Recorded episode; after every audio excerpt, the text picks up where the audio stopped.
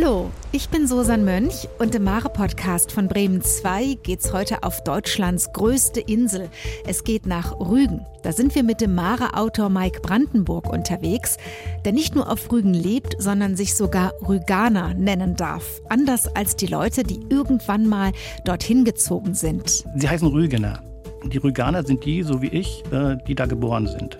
Allerdings gibt es auch wieder Rüganer, die sagen, du bist immer noch kein Rüganer, du musst erst drei Generationen auf dem Friedhof haben. Dann bist du einer. Für mich ist Mike auf jeden Fall auch jetzt schon ein Rüganer, weil er seine Insel nicht nur sehr mag, sondern vor allem auch gut kennt und uns in dieser Mare Podcast Folge mitnimmt auf die Spuren der Kreide, die man nicht umsonst das weiße Gold Rügens nennt. Wir werden es trinken.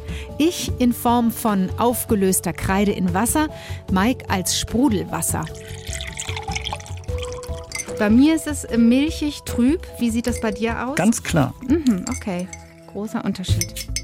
Ähm, es wäre aufgelöst. Ich wäre soweit. Dann Prost. Ne? Okay, cheers. Prost.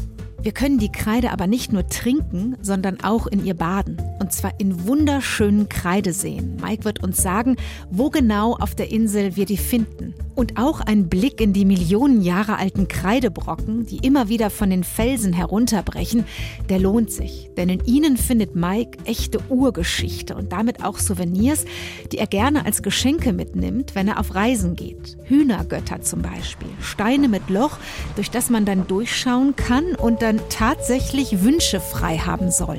Für mich ist es ein kleiner netter Schnack aus der Heimat. Aber vor allen Dingen, wenn ich in Südostasien unterwegs bin, die nehmen das sehr ernst.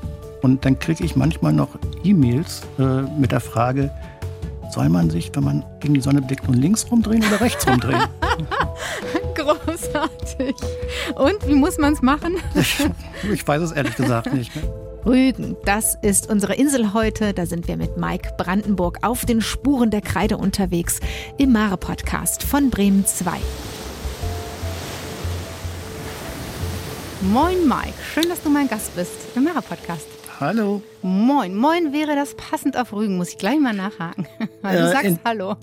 Ja, Hallo. Äh, eigentlich sage ich Hallo. Inzwischen ist das aber, glaube ich, auch bei uns angekommen, das Moin. Es war aber nicht üblich. Okay, für mich ist das ja komplett normal, weil du weißt, ich bin Fischkorb aus dem Norden hier in Bremen, ne? da sagt man Moin.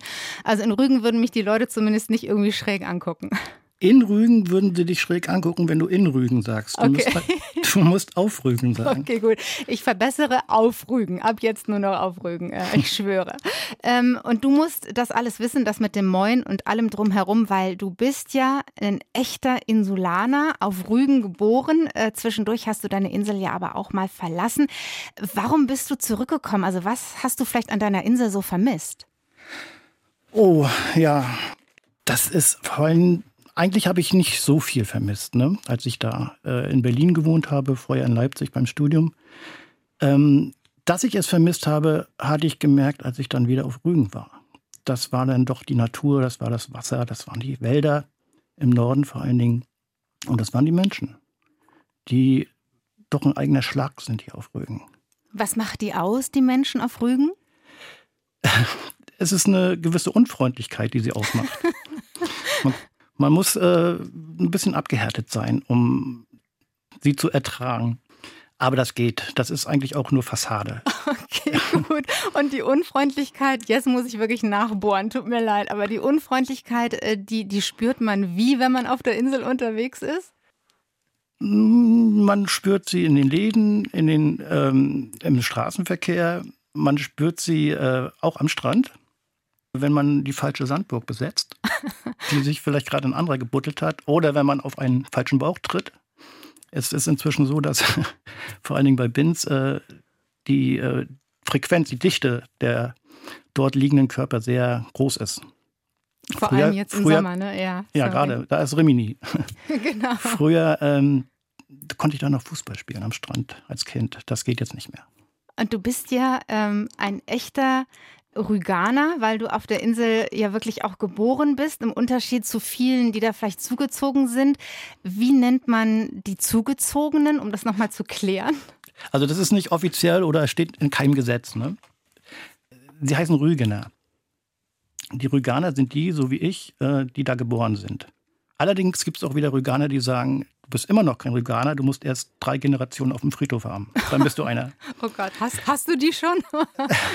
ich arbeite dran. Ja. Oh Gott, oh Gott, okay. Für mich bist du auf jeden Fall jetzt schon mal ähm, ein Rüganer. Jetzt muss man ja auch sagen, äh, komm, ne, die Insel Rügen, äh, zum einen die größte Insel Deutschlands, da haben einfach schon viele Urlaub gemacht. Ich habe es auch gemerkt in meinem Freundeskreis, als ich erzählt habe, in der nächsten Mare-Podcast-Folge geht's äh, nach Rügen, dann haben die Leute gesagt, ey cool, da war ich mal, Moment, dann haben sie angefangen, angefangen zu zählen. Da war ich schon einmal, zwei, vielleicht war ich sogar schon dreimal da. Naja, ich komme auf viermal, Mike. Ich habe nachgezählt. Ich bin viermal auf deiner Insel gewesen und ich war immer nur im Ostseebad Binz. Ich gebe es zu, ich mag das da total gerne, so dieses eher türkisfarbene Meer, der Sandstrand, äh, diese Promenade mit den, äh, was ich so toll finde, mit diesen vielen Bäumen, durch die man dann immer wieder so aufs Wasser gucken kann. Und auf der anderen Seite muss man ja auch mal sagen, diese unglaubliche äh, Bäderarchitektur. Und ich habe noch ein äh, Fun Fact an dieser Stelle. Meine Großeltern, die haben ihre Hochzeitsreise tatsächlich nach Rügen gemacht. Mhm. Glaubst du mir das? Das glaube ich dir. 1937, wenn du es wissen willst, hat mein Vater mir gestern noch erzählt. Da waren ja. sie irgendwie in Sassnitz. Ähm, jetzt kommst du und sagst, es gibt aber auch, mal abgesehen von dem Seebad Binz, ein ganz anderes Rügen, ne, in dem du zu Hause bist. Und da können wir auch sehr gut über das weiße Gold der Insel sprechen, das entdecken, nämlich die Kreide, über die wir ja mehr erfahren wollen in dieser Folge mit dir. Nimm uns doch da mal mit hin in deine Ecke. Also, wie sieht's da aus und wo finden wir da die Kreide? Also, ähm, ich, also da wo du warst, Binz, äh, die Bäder-Ecke, ne? Mhm. die ist auch natürlich eine der schönsten Ecken von Rügen. Keine Frage. Wenn Bäderarchitektur hast du dann auch noch in Selin, du hast sie in Göhren, in Barbe, auf Mönchgut also, ne? das ist ein, eine Halbinsel von Rügen. Und da sind aber die Touristen. Da ist es wirklich im Sommer sehr voll. Ähm, wo ich wohne, das ist der Süden von Rügen. Und das bleibt aber unter uns. Nicht, Versprochen. Nicht weiter erzählen. Nein, Bei uns ist es also touristisch noch nicht so äh, entwickelt im Süden von Rügen. Ich glaube, das ist bewusst. Beziehungsweise es haben äh, einige Aktivisten nach der Wende daran gearbeitet, dass es so bleibt. Mhm. Äh, wir haben also keine großen Hotels im Süden. Süden ist so die Gegend um Garz, Zuda, Poseritz. Wir haben keine, keine großen Hotels da. Wir haben ein paar Pensionen, wir haben Ferienhäuser und wir haben viel Wildnis, wir haben viel Wald. Und wir haben nicht das offene Meer, wir haben den Greifswalder Botten, der äh, nicht so attraktiv ist für die Urlauber. Ich finde ihn selber mindestens genauso spannend wie die Ostsee, das freie Meer. Aber wir haben eben nicht äh, die hohen Wellen, wir haben nicht die tiefen Wasser. Aber wir haben kleine, feine, verborgene Strände zwischen Schilf. Wir haben äh, ruhiges Wasser. Wir haben sehr weite Wege ins tiefere Wasser, was für Kinder, also für Familien äh, sehr günstig ist. Mhm relativ sicher. Und wir haben auch so kleine Lehmcliffs, die auch sehr interessant sind, sehr spannend. Und wir haben die Kreideseen, ja, aber sie sind nicht der prägende Teil des Südens von, von Rügen. Und trotzdem sind sie ja äh, doch, zumindest für dich, das hast du mir erzählt, als wir uns unterhalten haben vor der Podcast-Folge, äh, sehr speziell, diese Kreideseen. Ähm, wie sehen die aus und wo entdeckt man die dann? Ja, die Kreideseen sind ehemalige Kreidegruben, also auch noch aus den Tagen des Kreideabbaus in dieser Gegend, die aber schon seit gut 100 Jahren vorbei ist. Die sind irgendwann mit Grundwasser vollgelaufen, beziehungsweise mit Regenwasser. Und sind heute wirklich stille Perlen mitten in der Wildnis, die man nicht einfach so entdeckt, weil sie verbuscht sind, weil sie von Wald umgeben sind, äh, von Sträucherhecken, von Johannisbeerstrauchhecken vor allen Dingen. Da muss man sich äh, schon erstmal richtig gut anziehen, damit man da durchkommt. Und gekrönt von Orchideen, von vielen Orchideen. Oh, das klingt ja toll. Ja, sind sie das, deshalb sind sie auch Naturschutzgebiete. Eigentlich darf man da gar nicht hin. Aber du machst das trotzdem. Nein. Doch, äh, ich, wir, wir, gehen da gerne hin. Es wird geduldet. Es ist, äh, stehen auch keine Schilder dort, dass man das äh, nicht betreten darf. Zumindest an dem See, wo ich äh, am, am liebsten hingehe. Das ist bei Berglase, ein, ein Kreidesee von ungefähr 500 Meter Länge und 100 Meter Breite. Mit, ja, wie sieht er aus? Er sieht immer wechselnd aus. Also er hat zu jeder Tageszeit eine andere Farbe. Das reicht also vom Grau bei verhangenem Wetter bis zum richtig strahlenden karibischen Türkis. Wow. Ist ungefähr so 30 Meter tief äh, und ich glaube, durch die Kreide hat man da ein anderes Badegefühl, ein anderes Schwimmgefühl. Also der Kreidesee ist abgedichtet nach unten durch Kreide, da geht kein Wasser durch.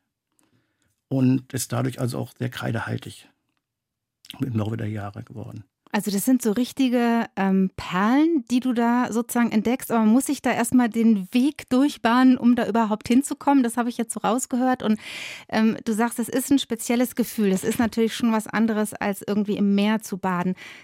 Beschreib mal, oder kannst du das beschreiben, dieses Gefühl, wie das ist, wenn man in so einem Kreidesee schwimmt? Ja, ruhig ist es vor allen Dingen. Ne? Und ich glaube, ich sage das mal, das ist jetzt wissenschaftlich sicherlich falsch, aber so empfinde ich das die Konsistenz des Wassers ist eine andere. Man hat ein sanfteres, ein weicheres Gefühl des Wassers. Und das ist ja auch eine Eigenschaft, die äh, Kreide haben soll, sowieso in der Wellnessbranche. Ne? Auf jeden Fall. Darüber Und ich, ich glaube, ich, ja, okay. ich glaube, ich spüre das beim Schwimmen. Ne? Und man sieht also nicht nur äh, Wasser, man sieht halt auch tolle Bäume, tolle Sträucher, tolle Blumen. Es klingt fantastisch und ich glaube, ja, dieser Geheimtipp von dir ist jetzt draußen in der Welt, da kannst du jetzt nichts mehr tun. Ähm, du sagst dir aber auch, Mike, um die Kreide zu finden, ähm, da müssen wir auf Rügen einfach graben. Ähm, und ich habe mich gefragt, stimmt das wirklich? Also könnten wir quasi an jeder Stelle einfach anfangen zu buddeln und würden auf Kreide stoßen? Prinzipiell schon, weil eigentlich ist Rügen eine große Kreidescholle. Aber natürlich ist die Kreide ähm, nicht überall gleich verteilt. Im Nordosten vor allen Dingen, da haben wir die meiste Kreide. Da sind die Kreidefelsen, die Kreideküste. Und je mehr man nach Westen geht von Rügen, beziehungsweise nach Südosten oder Südwesten, desto weniger Kreide hat man. Das muss man sich vorstellen, als wenn äh, man mit einem Schuh ein bisschen Schlamm zusammenschiebt. Dann staut sich das irgendwann und geht nach hinten weg und mhm. wird flacher. Ne? Und so hat es die Natur seinerzeit ja auch gemacht. Sie hat also durch die Plattentektonik diese Kreide aufgeschichtet, am meisten eben im Nordosten an der Kreideküste bei Sassnitz. Und alles, was hinten runtergefallen ist, das äh, liegt jetzt bei, bei Gingst oder bei uns in Garz. Aber okay. es ist immer noch ein bisschen Kreide. Und wenn du wenn du im Nordosten ähm, gräbst, dann bist du sehr schnell auf der Kreide. Da ist die Humusschicht äh, im Wald, im Buchenwald von, von Jasmund sehr gering. Also die ist manchmal nicht mal einen halben Meter. Wenn du in den Westen gehst, da hinten bei Gingst, Richtung Hittensee, da ist das, das ist wenig Kreide. Da müsstest du äh, schon länger graben, beziehungsweise suchen auch, weil zwischendurch gibt es auch Lehm. Das ist also auch der, Plattentektonik geschuldet, dass da auch Lehmbereiche äh, sind.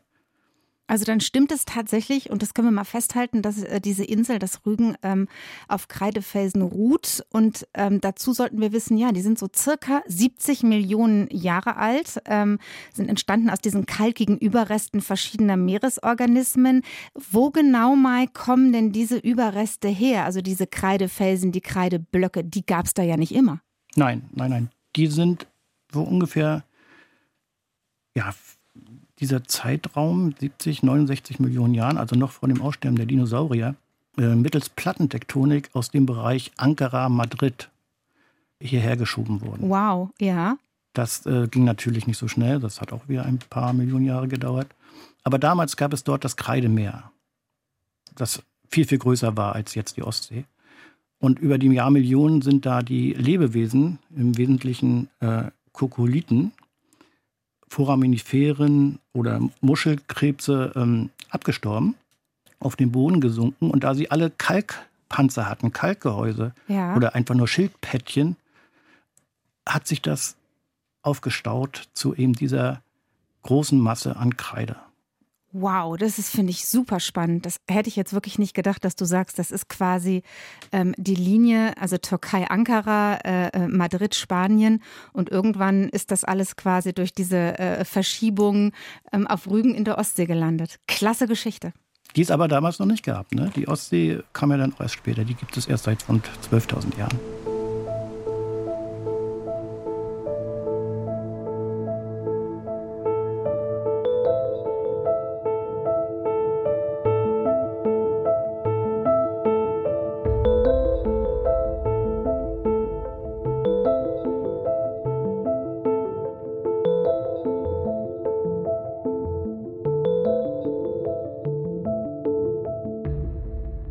Schauen auf die Packliste im Mara Podcast. Das tun wir in jeder Folge. Wer von euch äh, uns schon kennt, der weiß das. Und normalerweise frage ich meine Gäste ja immer, was bei ihnen auf der Packliste stand für den Ort, an den sie uns äh, mitgenommen haben. In deinem Fall müssen wir es so ein bisschen anders machen, Mike, ne, weil du ja auf Rügen äh, zu Hause bist. Du brauchst keine Packliste, ist klar. Welche drei Dinge sollte ich denn mitnehmen, ja, wenn es mich mal wieder nach Rügen zieht? Und wenn du an die Kreide willst, ja? Auf jeden Fall, klar, komm, ja. warum nicht? Dann bist du sicherlich einer von denen, die äh, Trophäen sammeln möchte am Steinstrand vor der Kreideküste. Ich bin dabei. also äh, die berühmten Hühnergötter, das sind diese Lochsteine, wo auf natürliche Art äh, Löcher äh, in den Stein entstanden sind. Wenn man die findet, dann kann man die durchs Loch blickend gegen die Sonne halten, mhm. sich dreimal um sich selber drehen ja? und dann hat man einen Wunsch frei. Wie cool ist das denn? Ich wäre sofort dabei. Das Ding würde ich mir auf jeden Fall auf die Packliste setzen, ja? Vielleicht, vielleicht noch eine kleine Geschichte am Rande dazu. Ja, bitte. Wenn, ich bin ja öfter auf Reisen für andere äh, Magazine, allerdings auch für Mare in anderen Ländern. Und ich habe es mir inzwischen zur Gewohnheit gemacht, so einen Hühnergott mitzunehmen. Schön. Und zu verschenken. Für mich ist es ein kleiner, netter Schnack aus der Heimat. Aber vor allen Dingen, wenn ich in Südostasien unterwegs bin, die nehmen das sehr ernst. Und dann kriege ich manchmal noch E-Mails äh, mit der Frage, soll man sich, wenn man gegen die Sonne blickt, nun links rumdrehen oder rechts rumdrehen? Großartig. Und wie muss man es machen? Ich, ich, weiß es ehrlich gesagt nicht. Ne? Die Antwort ist immer, komm, mach mal links rum, ist auch egal. Ja, schön. Also Hühnergott, habe ich mir schon mal gemerkt. Hühnergötter, ich, ja. ja. Hühnergötter, finde ich, find ich super klasse. Ja, okay. Wäre Top 1 auf der Packliste. Top 2? Dann willst du natürlich Donnerkeile finden, mhm. die gefrorenen Blitze des äh, Donnergottes Thor. In Wirklichkeit äh, aber sind das Reste von Ammoniten, die harten Reste von Ammoniten aus dem Schwanz äh, dieser längst ausgestorbenen Kopffüßer. Du willst Muscheln finden, Seeigel finden, die gibt es in verschiedenen äh, Erscheinungsformen. Äh, einmal als Steinkern, das heißt, in den Seeigel sind Substanzen eingerieselt nach seinem Tod und gehärtet worden. Die Schale ist weg. Mhm. Dann gibt es tatsächlich, so wie sie sind, versteinerte Seeigel und es gibt die Abdrücke von Seeigeln auf äh, Feuerstein. Wow. Und die kannst du finden mit etwas Glück. Äh, das klingt schon mal sensationell. Und das alles in einem äh, Brocken Kreide quasi. Da, dann ist in diesem Brocken Kreide der Feuerstein. Mhm. Feuersteine äh, sind sehr viel älter als die Kreide. Die kommen aus dem Ordovizium, aus dem Kambrium, sind äh, Geschiebereste durch diese Plattentektonik, also sehr viel älter. Da findest du dann also auch sogar Trilobiten oder Haizähne, äh, Saurierzähne. Wow. Also ich sage das mal so einfach, du findest die. Das findet man wirklich nur mit viel Glück. Ne? Also das ist eine komplette Reise in die Urgeschichte sozusagen. Ja. Die habe ich einmal auf meiner Packliste. Finde ich großartig. Ich glaube, mein Favorite, ich würde für die Hühnergötter gehen tatsächlich. Ich finde das irgendwie mit am besten, mit dem gegen die Sonne gucken und sich dann, ich würde mich links rumdrehen, okay? Mach es. Sehr schön. Und sag mir mal, ob es geklappt hat mit dem Wunsch. Ich sag dir Bescheid.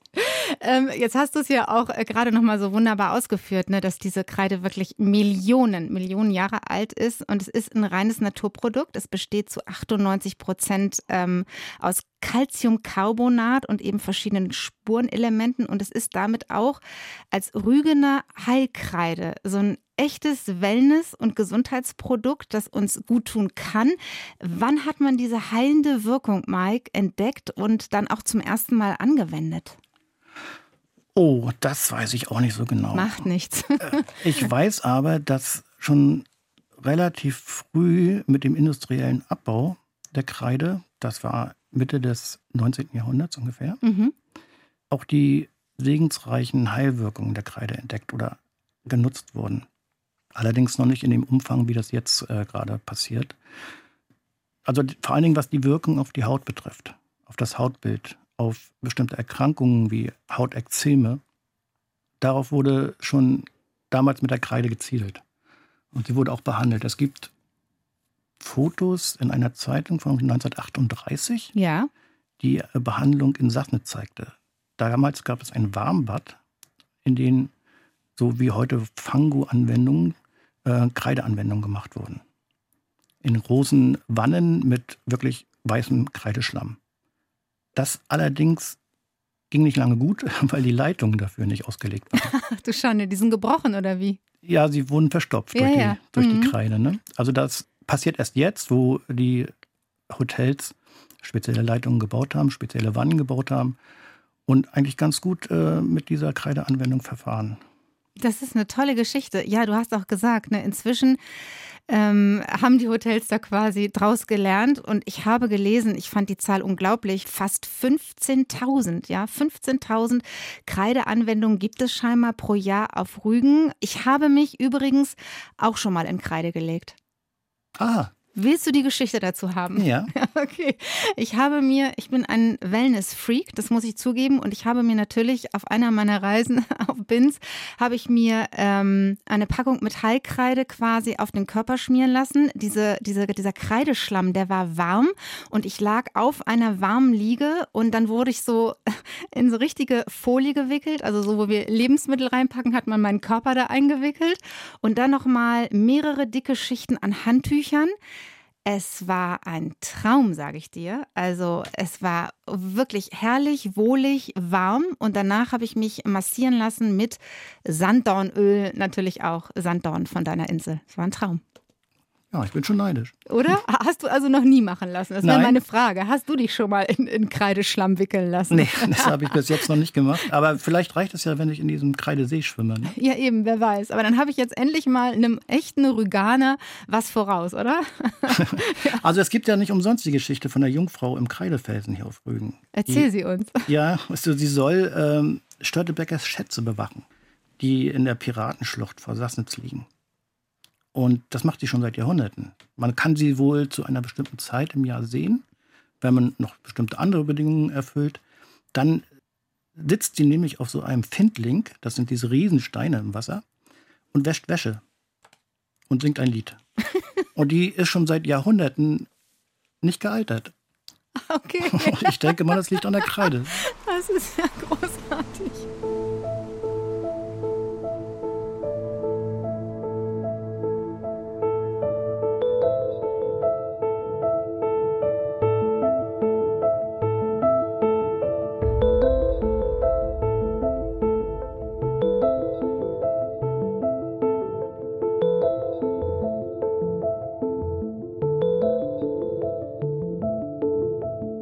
Meiner Lieblingsmomente, Mike, im Mara-Podcast, ähm, ich kann es nur immer wieder sagen, ist tatsächlich unsere Rubrik äh, Essen und Trinken. Wir probieren zusammen etwas, Mike, das tatsächlich natürlich von deiner Insel kommt. Und wir bleiben ganz dicht dran an diesem Gesundheitsaspekt, über den wir jetzt gerade sprechen. Ähm, was nehmen wir zu uns? wir nehmen jetzt eine ganz neue Erfindung zu uns. Also wir schaffen das nicht, weil das steht gerade bei mir. Das ist noch gar nicht bis zu euch nach Bremen gekommen. Das ist nämlich ein Tafelwasser mit Kreide. Ach, cool. Das ist die neueste äh, Erfindung, das neueste Produkt des Gummanzer Kreidemuseums mhm. mit der Inselbrauerei hier in Rambin. Das ist ja klasse, weil Und- du hattest mir davon erzählt, aber jetzt ist es eine echte Überraschung für mich, dass du tatsächlich das Kreidewasser schon mitgenommen hast. Genau, ich war gestern noch mal im Museum und da stand es. Die haben also, das ist gerade ganz frisch äh, vom Band sozusagen. Und vielleicht ist es das erste originale Zischen dieses Kreidewassers, wenn ich das jetzt aufmache. Was steht da drauf? Was steht da drauf auf der Flasche? Also Rügener Kreidewasser steht drauf. Okay. Und es ist ein Mann, der offenbar eine Yoga-Übung auf einem Kreidekliff macht. Ja, klingt schon mal sehr sympathisch. Damit kriegst du mich immer. Äh, Lass es zischen, Mike. Okay. So, jetzt ist er auf. Wir haben das Zischen gehört. Also ich habe es gehört. Du auch? Ich hab's gehört, ja. Okay, pass auf. Schenk dir mal ein und währenddessen mache ich mir meinen Shake, wenn du einverstanden bist, um dich da nicht ganz alleine stehen zu lassen mit deinem äh, Kreidewasser, öffne ich eine Packung ähm, Original Rügener drei Kronen Heilerde. Das weiße Goldrügen steht auf der Verpackung. Ähm, das ist so die Kreide, die man sich normalerweise auch, ähm, ich jetzt sagen, gerne ins Gesicht schmiert. Ja, Ähm, und davon nehme ich mir einfach auch mal, ich weiß gar nicht, hast du das schon mal gemacht, Heilkreide getrunken? Also jetzt nicht Heilwasser, sondern Heilkreide. Ich nehme mir mal so ein Löffelchen. das wäre jetzt bei mir auch das erste Mal. Okay, pass auf. Ich nehme mir mal zwei Löffel, Teelöffel. Moment. Ich habe mir nämlich auch lauwarmes Wasser mitgenommen, damit es sich so ein bisschen besser und schneller auflöst. Ich muss hier nochmal einschenken. Dann könnten wir nämlich gemeinsam anstoßen. Also ich halte jetzt mit meinem Einschenken dagegen. Das ist eine 0,75 Liter Flasche mhm. und da drin sind 600 Milligramm Calciumcarbonat. Ähm, also ungefähr ein Teelöffel. Ne? Ja. Und ich brauche nicht umrühren, weil das ist alles schon gelöst hier drin. Das hört sich ja echt richtig erfrischend an, geradezu bei dir. Ja. Schön sprudelig. Bei mir ist es milchig trüb. Wie sieht das bei dir aus? Ganz klar. Mhm, okay, großer Unterschied. Ähm, es wäre aufgelöst. Ich wäre soweit. Dann Prost. Ne? Okay, cheers. Prost. Ich finde, das ist sanft. Also das, es schmeckt so, wie man schwimmt im Kreidesee. Mhm. Also es ist nicht wie normales Mineralwasser. Das es sowieso nicht ist. Also es darf gar nicht Mineralwasser heißen. Es heißt Tafelwasser. Aber es schmeckt anders als so anderes Sprudelwasser, was ich so trinke. Schmeckst du da deinen Kreide raus? Nee, gar nicht. Überhaupt nicht. Okay, ich nehme noch mal einen Schluck. Ich bin noch unentschlossen. Mm.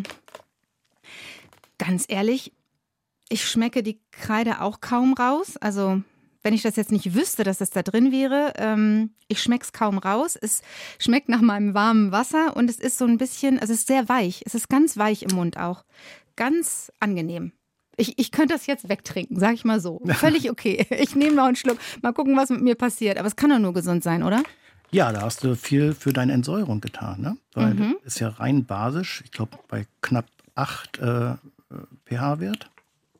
Und wenn du das regelmäßig trinkst, dann solltest du keine Probleme haben mit Sodbrennen und ähnlichem. Ne? Was ich ja auch gerne mag, ähm, muss ich sagen, ist der Sanddornsaft äh, von Rügen, so mit Honig. Ist das auch deins oder so gar nicht? Doch, doch, doch. Sanddornsaft ist, ist toll. Allerdings würde ich das gar nicht so gerne empfehlen, weil wir haben nicht mehr so viel Sanddornsaft. Echt? Der ist schon ziemlich geräubert worden und dann kommen noch die gewissen äh, klimatischen Bedingungen hinzu, die sich geändert haben. Ähm, ich würde sie stehen lassen, die Sanddornsträucher. Gut. Ähm, ja, ich auch. ähm, ich mag gerne Stilbrüche und in dem Fall würde ich dich doch glatt fragen. Ich weiß, man würde es vielleicht jetzt nicht zu meiner Heilkreide essen, aber vielleicht ja zu deinem Kreidewasser. Ähm, dein Tipp, wenn wir was Spezielles essen wollen auf deiner Insel, was wäre das? Hornfisch. Da gibt es einmal im Jahr, so zwischen April und Mai, äh, die Hornfischsaison. Dann siehst du überall im flachen Wasser die Angler stehen ihre Routen auswerfen. Und wenn du Glück hast, siehst du bald darauf, äh, wie Hornfische an den Fischfetzen, so heißen die Köder, hängen. Das heißt, die, die Hornfische gehen auf alles, was sich bewegt und nach ähm, Beute aussieht und verfangen sich dann in diesen Fischfetzen mit ihren Zähnen, mit ihren sehr spitzen Zähnen. Und wenn man die räuchert, wenn man sie brät oder auch in das Pick einlegt, dann hast du wirklich eine tolle Spezialität von Rügen. Wie schmeckt dieser Fisch? Grün, würde ich sagen. Er hat grüne Gräten. ja, ja, ich weiß. grüne Gräten, okay. Also er schmeckt grün und noch wie? Wenn du ihn räucherst, schmeckt er tatsächlich ein bisschen wie Aal. Und deswegen war es zu DDR-Zeiten auch der Arbeiteraal.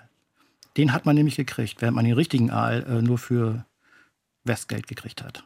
Ach, spannend. Das war so eine Zweitwährung. Ja. Okay, und ist das dein Titel, den du diesem Fisch gerade gegeben hast, mit dem äh, DDR-Arbeiterfisch oder Arbeiteraal? Oder nee. hat man das tatsächlich so gesagt?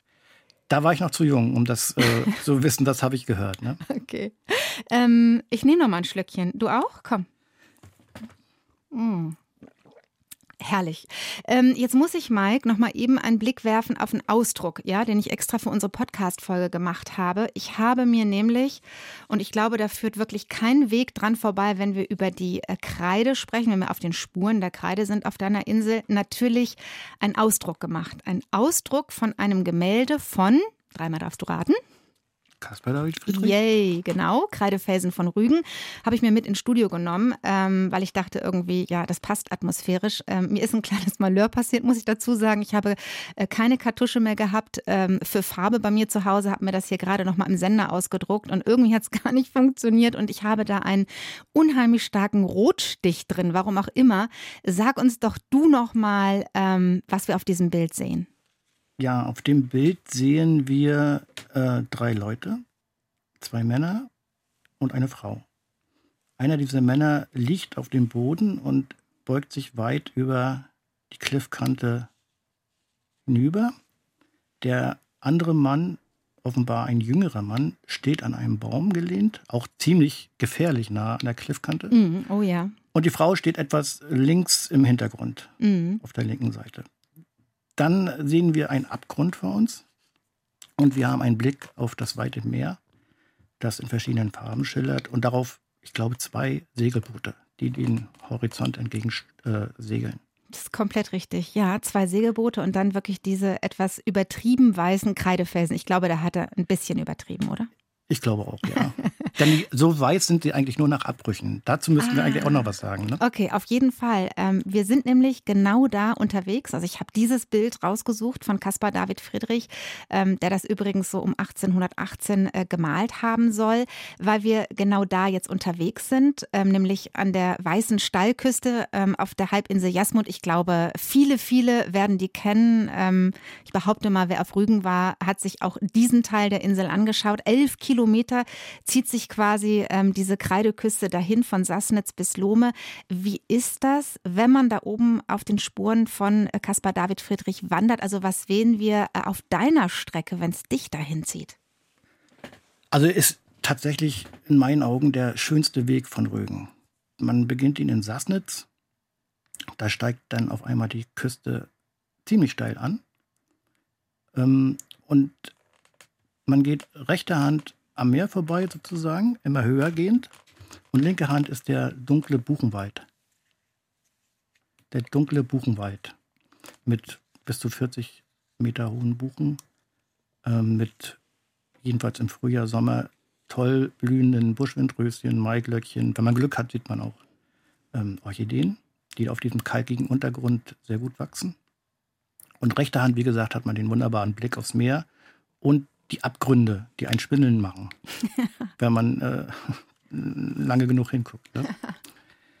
ähm, ja, das geht, zieht sich äh, an der Waldhalle, also einem früheren Restaurant, heute einem Ausstellungsgebäude äh, entlang, bis hin zum Königsstuhl. Das ist der höchste Berg äh, der Kreideküste. Nicht der höchste Berg von Rügen, der heißt Piekberg. Der ist gar nicht so weit weg. Mhm. Aber wenn man nicht weiß, dass man dort auf dem höchsten Berg Rügen steht, dann merkt man es nicht.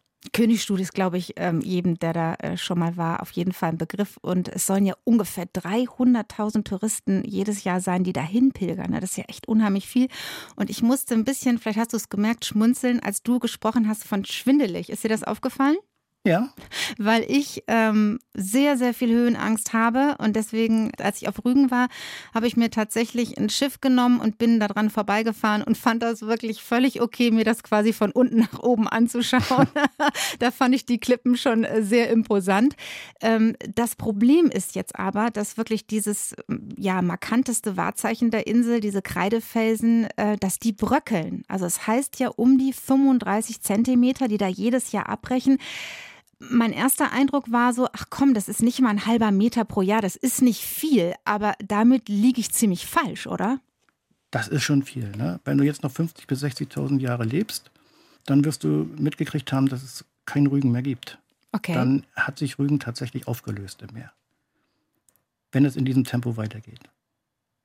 35 Zentimeter pro Jahr werden von der Küste weggenagt und äh, verteilt in, in der Ostsee. Vieles wird auch zurückgeschwemmt vor allen Dingen diese Feuersteine mit den tollen Fossilien drin.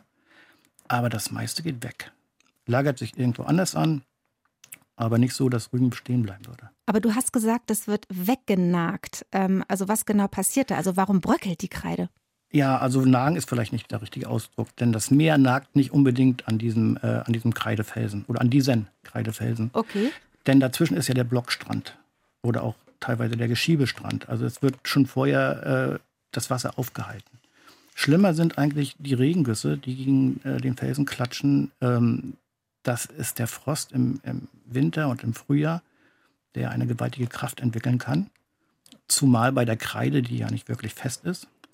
Und es ist das Wasser, was von hinten gegen die Felsen drückt. Das Wasser, was im Buchenwald, in der Stubnitz, im Nationalpark Jasmund, äh, versickert. Aha. Teilweise in richtigen sogenannten Schlucklöchern wo das Wasser auf einmal in kleinen Löchern verschwindet und irgendwann im besten Fall als kleiner Wasserfall am Kreidefelsen wieder raustritt.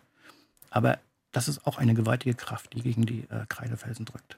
Und wie gefährlich ist es dann, wenn man zum Beispiel da oben an der Steilküste entlangläuft oder da auch zum Beispiel klettert? Na, klettern solltest du überhaupt nicht. Ich weiß, der Caspar David Friedrich ist geklettert mhm. oder Turnvater Jan ist geklettert und wahrscheinlich auch äh, der Kaiser mit kurzen Hosen, der, der in, im Sommer in Sassnitz äh, Urlaub machte mit ja. seiner Mutter. Aber das solltest du auf keinen Fall tun. Erstens, wenn du erwischt wirst, dann musst du schon viel Kreide fressen, um dann den Ranger zu überzeugen, dass das nicht so gemeint war. Ja.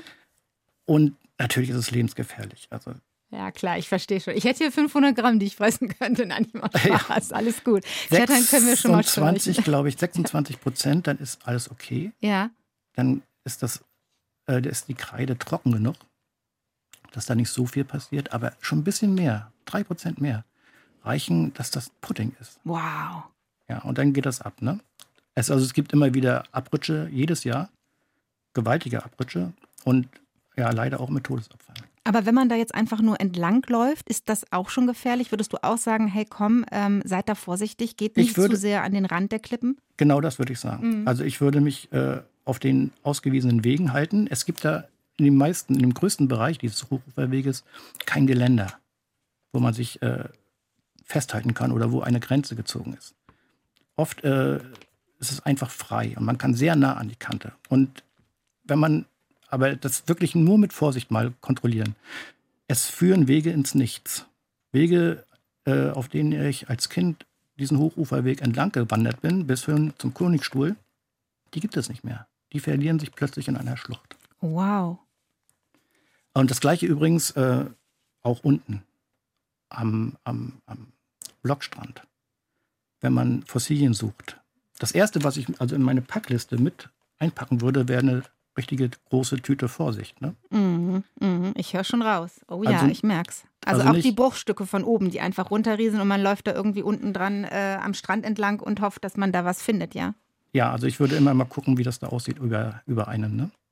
Obwohl man das auch nicht wirklich als Amateur sehen kann, dass das äh, demnächst abrutscht. Eigentlich gibt es kaum einen, der wirklich sagen kann, das ist wirklich eine Gefahr und das rutscht ab. Macht dich das eigentlich traurig, dass diese Kreide so bröckelt? Weil wenn ich dir jetzt so zuhöre und du sagst mir, ja, die Wege aus meiner Kindheit, die gibt es da jetzt einfach schon gar nicht mehr, die sind schon weggebröckelt, dann ähm, finde ich das echt schade. Ja, aber es gibt ja inzwischen, so ist es ja immer im Leben, andere Wege, die man gehen kann.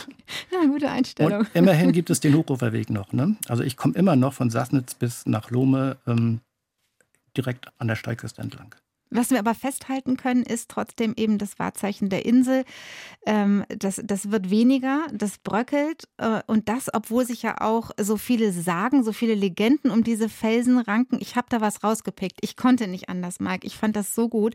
Derjenige soll damals zum König bestimmt worden sein, der es als erster geschafft hatte, ja, diese Kreidefelsen hochzuklettern und die irgendwie zu erklimmen und sich auf den oben aufgestellten Stuhl zu setzen. Wie hoch ist der Wahrheitsgehalt? Was denkst du? Steht doch im Internet. da gab es keine Antwort drauf, das muss ich dich fragen.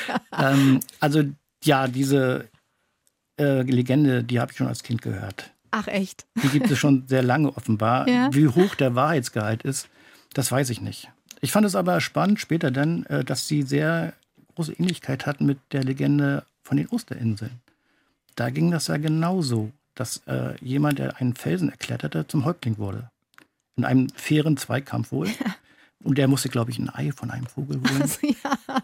auf, auf einem großen Felsen. Und äh, ja, das habe ich mir so schön ausgemalt, auch für Rügen. Ja, wunderbar. Ich finde es auch total klasse. Ähm, ja, du hast gesagt, in 50.000 ähm, bis 60.000 Jahren, wenn ich mich recht erinnere, ähm, wird es dieses Rügen nicht mehr geben. Dann wird es sich aufgelöst haben. Noch gibt es zum Glück wirklich diese Insel mit dem tollen Meer, mit den Kreideseen, von denen du uns erzählt hast, die die eine richtige Perle sind, die glitzern mit einer ja fast unberührten Natur, wenn man sich irgendwie wegbewegt, eben von den Touristen-Highlights, sage ich mal, mit seinem weißen Gold, das sich an dieser Steilküste entlangzieht. Ähm, all das und noch viel mehr, das ist einfach deine Insel, Mike. Und da würde ich zum Abschluss unserer Rügenreise ja gerne mit dir noch über das Souvenir sprechen.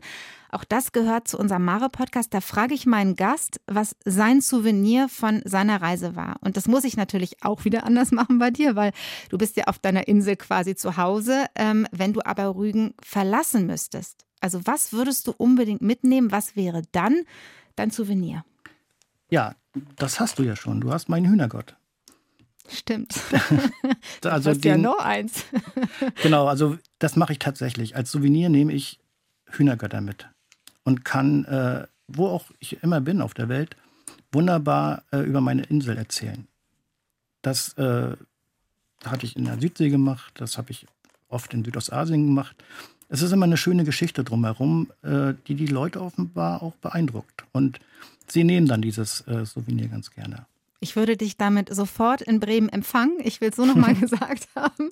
Kreide, Kreidefelsen, Wahrzeichen der Insel Rügen, Heilmittel haben wir gelernt, Bildmotiv, Touristenattraktion und vor allem auch äh, dein Geheimtipp. Ich danke dir sehr, dass du uns mitgenommen hast, Mike. Ja, war mir ein Vergnügen. Und wenn ich ein Glas äh, Kreidewasser von dir angeboten bekomme, ich würde glatt bei dir rumkommen, sage ich dir. Ja, komm vorbei. Sehr gerne. Ich danke dir. Ja, danke. Das war der Mare Podcast von Bremen 2. Und wenn ihr sagt, hat mir gefallen, finde ich gut, ich möchte keine Folge verpassen, dann abonniert uns in der ARD Audiothek und sagt auch gerne weiter, dass es den Mare Podcast gibt. Da freue ich mich. In der nächsten Folge sind wir mit der Buchautorin und Vogelwartin Anne de Valmont auf der Vogelinsel Trieschen unterwegs. Die liegt mitten im schleswig-holsteinischen Wattenmeer und auf ihr darf nur ein Vogelwart oder eine Vogelwartin leben, sonst niemand. Und Anne hat genau das getan und wird uns davon erzählen, wie das so ist, ganz allein im Wattenmeer. Der Mare Podcast ist eine Bremen 2 Produktion. Alle zwei Wochen am Dienstag gibt es eine neue Folge in der ARD Audiothek.